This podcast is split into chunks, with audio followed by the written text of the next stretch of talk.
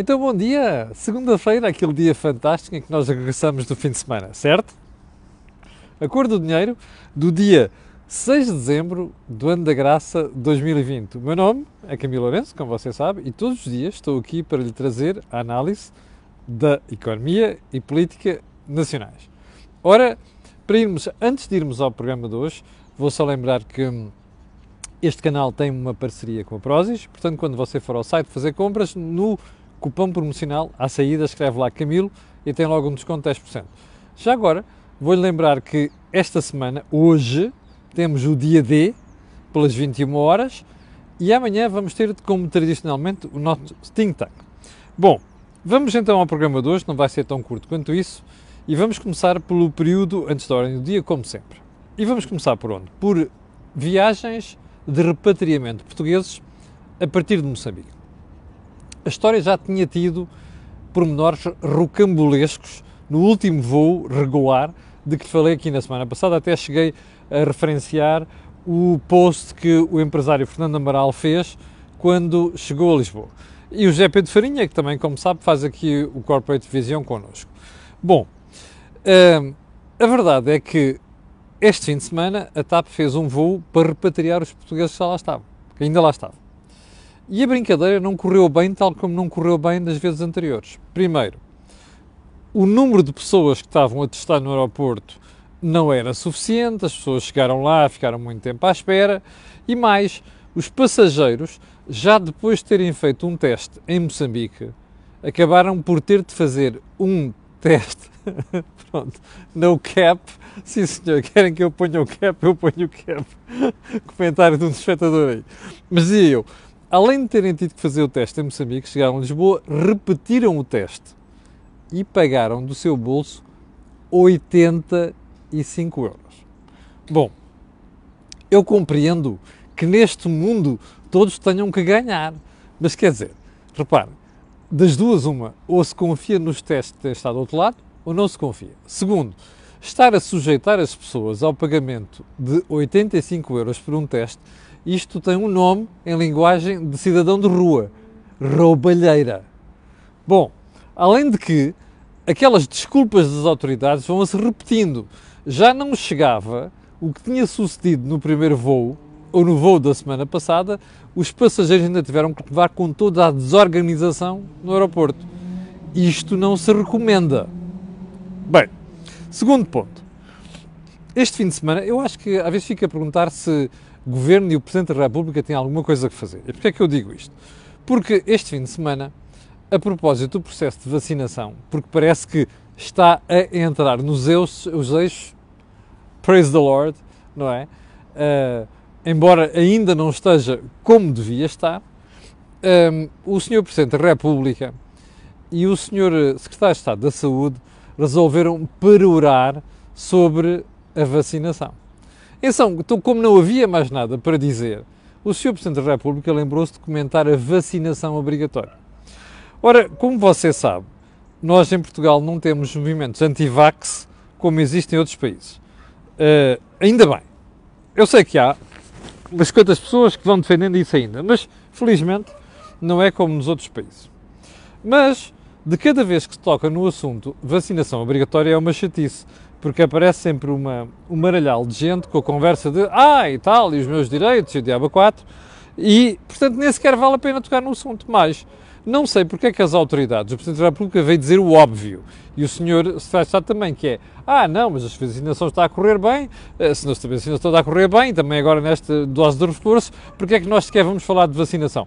Pois, exatamente por isso. Aliás, vacinação obrigatória. Ora, esse é que é o ponto o senhor Secretário de Estado e o senhor Presidente da República nem deviam ter aberto a boca sequer para tocar no assunto. Não é um assunto.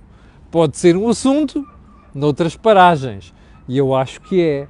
Porque países que estão neste país ricos, que pertencem à União Europeia, que têm taxas de vacinação inferiores a 50%, eu acho que desses casos sim. Agora, estar a tocar na matéria quando ela não é um problema em Portugal é só dar gás aos malucos. Ok? Bom, ponto seguinte. Um, Chegou-me para aqui um vídeo, eu ainda pensei que fosse um hoax, de um coro da cidade de Nagasaki a cantar o hino nacional uh, português. porque a cidade de Nagasaki, que foi uma cidade descoberta, o Porto de Nagasaki, não é? Foi praticamente, não é estreado, não se pode dizer assim, mas estreado aos internacionais pelos portugueses na Idade Média. Os portugueses descobriram Nagasaki e ligaram Nagasaki ao resto do mundo. E parece que os japoneses estão mais gratos por isso do que nós. Porquê é que eu digo isto? A ser verdade, o vídeo que circula aí do coro da cidade de Nagasaki a cantar o hino nacional português, como homenagem por aquilo que os portugueses fizeram na Idade Média, é brutal. O que é estranho nisto é que os portugueses, não é, que estão no centro daquilo, nem sequer ligam nenhuma ao assunto. Por falar nisso, não vi referência nenhuma àquilo na comunicação social portuguesa, assim como muito menos vi referência àquilo nas televisões portuguesas. Olha, sign of the times. Ponto seguinte. A Dialmar ainda não está liquidada. Parece que ainda estão a tratar do processo. Não! Ah, já agora uma coisa. Há pelo menos uma excelente proposta em cima da mesa para salvar uma parte dos ativos e empregar as pessoas ficaram desempregadas ou que vão ficar desempregadas, não é? Uh, estão à espera de quê para resolver o processo? Eu, eu, vamos ser honestos. Desta vez, a culpa é do tribunal, onde aquela brincadeira está metida. Uh, é, é só um pormenor. Já viu onde é que falha as leis portuguesas? Não é as leis, é depois o processo. Porque, repare, fazem-se leis com as. Ou melhor, não é as leis, não é o processo, é as leis. Porquê? Fazem-se as leis com as melhores intenções e depois acaba nisto. Em qualquer país anglo-saxónico ou num país onde, onde se preocupa com o devir empresarial, ou seja, a atividade empresarial, estas brincadeiras resolvem-se num ápice, percebe? Ah, mas depois podia ter feito, pois podia muita coisa, não é? Como dizia o, o Sr. Presidente da República, um dia se a minha avó tivesse rodas era um autocarro, não é? Isto não tem sentido nenhum. Os tribunais têm que acelerar o processo, liquidar a DL de Almar e, e deixar que aquela empresa ou os ativos sejam comprados por quem tem interesse e quem sabe gerir empresas, percebe? E quem sabe que é criar pós-trabalho. É que não sei se a malta do tribunal percebeu isto, não sei se o juiz já percebeu isto, mas estão em causa cerca de 200 postos de trabalho, numa região onde eles também não aparecem assim, percebe? Por dar cá aquela palha, por menor. Bom, hum, se calhar estão à espera que os computadores desistam, digo eu. Fete la liaison. Bem, hum, Pinta Costa. Jorge Nuno Pinta Costa, presidente do Futebol Clube do Porto, que terá dito neste fim de semana, deixe-me lá ver aqui, é, está na capa do Correio da Manhã, está também de outros jornais, mas foi aqui que eu vi. Pinta Costa diz que não há provas de desvio de verbas, continua o Futebol Clube do Porto. E até, aliás, já há outro jornal, salvo erro, já não me lembro quem é que é, se é a Bola, se o que é, diz que. Hum, já não me lembro qual é o jornal. Diz que Pinta Costa uh, está de consciência e alma limpas e que no dia em que apresentarem provas ele sai uh, do Porto. Bom, eu já comentei aqui o assunto na semana passada. As acusações que o Ministério Público faz a Jorge Nuno Pinto da Costa e a outras pessoas são muito graves, mesmo muito graves. Mas há aqui um ponto importante, é que, como já se percebeu, isto é a resposta de Pinto da Costa à ofensiva da Justiça. E eu acho que isto é um preemptive strike, ou seja, é uma, uma resposta preventiva. Porquê? Porque Pinto da Costa, julgo eu, il mio naso, diz-me que ele já percebeu qual é que pode ser a estratégia, que é fazerem o mesmo que fizeram Luís Chifiero. E, portanto, já tivemos esta semana uma demonstração de como é que se faz um ataque preventivo. Estas suas declarações, e salvo as declarações que aconteceram ao meio da semana de, dos, dos Super Dragões, da claque Super Dragões, a dizer que só por cima deles é que chegarão a ele. Portanto, hum, não vale a pena perder muito tempo com estas coisas. É importante deixar a justiça funcionar ninguém deseja ninguém condenado nem ir a tribunal, mas a verdade é que nestas matérias é preciso ter alguma serenidade de deixar a justiça funcionar. E depois o resto é conversa. Bom, vamos então à agenda de hoje, e não era para ser o assunto principal, Eduardo Cabrita, mas vai ser. Mas antes disso, vamos só passar pelo pela dissolução do Parlamento, como você sabe, o Presidente da República resolveu dissolver o Parlamento ontem, mas pela primeira, primeira, pela primeira vez em democracia dissolve-se o Parlamento, mas não se demite o Governo. O que significa que o Governo continua em funções.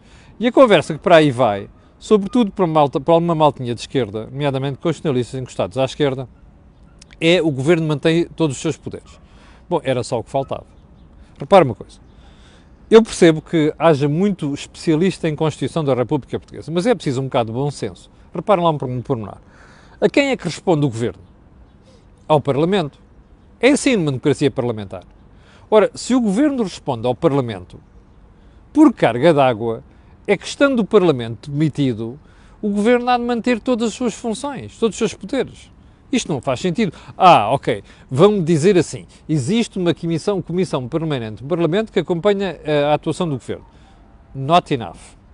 Não é suficiente e uma comissão parlamentar, não, ou melhor, uma comissão permanente não responde, não tem as mesmas funções e não tem a mesma legitimidade do que têm 230 deputados do Parlamento. Isto é inelutável e não me venham com histórias. Portanto, se quiserem justificar favores porque são amigos do António Costa ou do governo, outra coisa qualquer, e vi dizer estas coisas, eu percebo. Mas tenham a hombridade de fazer declaração de interesses e, sobretudo, não vir a tirar areia para os olhos portugueses. O governo não pode manter os mesmos poderes. Por uma razão muito simples. Estamos num período transitório até haver eleições. E dessas eleições vai sair um Parlamento e desse Parlamento é que vai sair o novo governo. Portanto, a situação não é a mesma. Segundo ponto, que eu queria justificar porque é que trago aqui o assunto do Eduardo Cabrita é que este assunto está para durar. E vou-lhe mostrar porquê. Já não bastava o que se passou no fim de semana, aliás, sexta-feira e depois no fim de semana, foi uma absoluta vergonha. Mas você tem hoje a manchete do jornal I. E diz assim: acusação ao motorista Eduardo Cabrito. Testemunha que Liba ministro não ia no carro. Então, o que é que nos diz aqui a manchete? Eu vou-lhe ler. A procuradora enganou-se na acusação e diz que iam cinco pessoas no carro, entre as quais um homem do Corpo de Segurança Pessoal da PSP, quando na verdade essa pessoa ia no carro de trás. Como sabe, as comitivas têm vários carros. Ora bem, agora vem uma citação, aspas. É ele, esse elemento do Corpo de Segurança Pessoal, o único que tem legitimidade para exigir que se ande mais depressa ou mais devagar, que pode ligar ou desligar os sinais de emergência, nomeadamente aqueles pirilampos que às vezes nos perseguem na autostrada, ligar ou não as sirenes, pi, pi, pi, pi, ou mudar a trajetória. Quem diz isto não sou eu, nem é o jornal. Explica uma fonte da Polícia de Segurança Pública. Sem, sem esse elemento na viatura, o responsável pelo que se passa é o ministro. Uh, isto é mais uma acha para a fogueira daquilo que está a passar. E isto é mais uma acha para a fogueira porque, se se provar que isto é assim, a situação de, de Eduardo Cabrita pode ficar mais feia do que é. E agora vamos ao caso Cabrita em si. Eu vou resumir a conversa de hoje a uma expressão. Eduardo Cabrita é um político sem vergonha, com uma absoluta falta de vergonha. Ele é, ou melhor, foi um ministro que andou meses a colecionar desastres, disparates, assuntos mal conduzidos, histórias mal explicadas. Golas de fumo nos incêndios, mais o pormenor da, do CEF, mais a morte do cidadão ucraniano, a tardia demissão da diretora do CEF, mais. Um, ou seja, uma coleção de disparates. E depois esta história da morte de um trabalhador na autostrada. Bom, o ministro nunca aceitou responsabilidade de nada. A culpa era sempre dos outros, nunca dele. Uma das primeiras coisas que me ensinaram quando cheguei a direção, funções de direção numa empresa foi: Ó oh Camila, a partir de hoje tudo o que acontece under your watch, sob a sua guarda, é responsabilidade sua. Você não pode dizer é o Zé, é Maria, é o editor, é o jornalista. Não. A responsabilidade é sua. E se houver um processo um dia, é você que vai responder. Dito e feito. Tive uma série deles na minha vida, não, não me ganharam nenhum processo. ok? Entre as quais grandes empresas. E a verdade é que isto serviu-me de lição. E esta lição tem-me guiado na minha vida. A responsabilidade é sempre nossa quando exercemos, exercemos funções de direção ou de supervisão ou quando temos alguém a cargo. Bom, eu não aceito que um ministro, o ex-ministro agora, venha dizer na sexta-feira de manhã o que é que espoleta isto tudo. A acusação do Ministério Público diz que o, o motorista Eduardo Cabrita uh, é acusado por homicídio por negligência. A primeira coisa que o ministro faz quando ouve aquilo é: Ah, eu sou só um passageiro. Deus do céu, eu vinha a conduzir e vinha de carro. Quando ouvi isto, Deus do céu, eu sou só um passageiro. Então o fulano vem no banco de trás, sabe perfeitamente que vai em excesso de velocidade. Pá, desculpem lá, não me venham com tretas. Eu quando venho no banco de trás, ou mesmo quando venho ao lado de alguém a conduzir, eu percebo quando é que já vem excesso de velocidade. E olho frequentemente para o velocímetro e digo assim, atenção pá, não podes ir a essa velocidade, sou o primeiro a avisar isto. Então espera aí, o Ministro não tem essa preocupação? Bom, já agora vamos assumir mesmo que o carro vinha a 166 km por hora. Vamos assumir que eu não tenho a certeza disso. Bom, eh, até porque o Francisco Frois, que já publicou aqui uma coisa no Facebook, diz que era melhor fazer a conta-prova. Mas enfim. Bem, agora, repara uma coisa o ministro diz isto de manhã e depois, ao final da tarde, já sabemos que o ministro foi para a rua. E a primeira pergunta que a gente faz é: espera aí, eu estou a ouvir bem? A ouvir todo aquele perorar de Eduardo Cabrita? É que ele passa, literalmente, uma série de minutos a autoelogiar-se. Aquilo é de vómito. O que Cabrita fez no momento da despedida é de vómito. Porque parecia que estava ali a falar do super-homem e que não havia responsabilidades nenhumas a apurar no processo. E depois tem o descaramento de dizer só estou aqui por lealdade ao Primeiro-Ministro. Não. Cabrita esteve estes anos todos no lugar apenas por uma razão. Porque dava jeito ao Sr. Primeiro-Ministro, porque servia de espécie de colete à prova de balas, porque concentrava em si os ódios em vez de serem canalizados para o Primeiro-Ministro. E mais, Cabrita é uma pessoa da absoluta confiança do Primeiro-Ministro, e isso eu sei, até pessoalmente, porque andei com eles na faculdade. Estas coisas, andámos na faculdade, tem estas coisas, não é? A gente sabe de muita coisa, inclusive algumas nem sequer dá para comentar, não é? Portanto, isto é a única razão por que Cabrita esteve no governo. Bom, pormenor.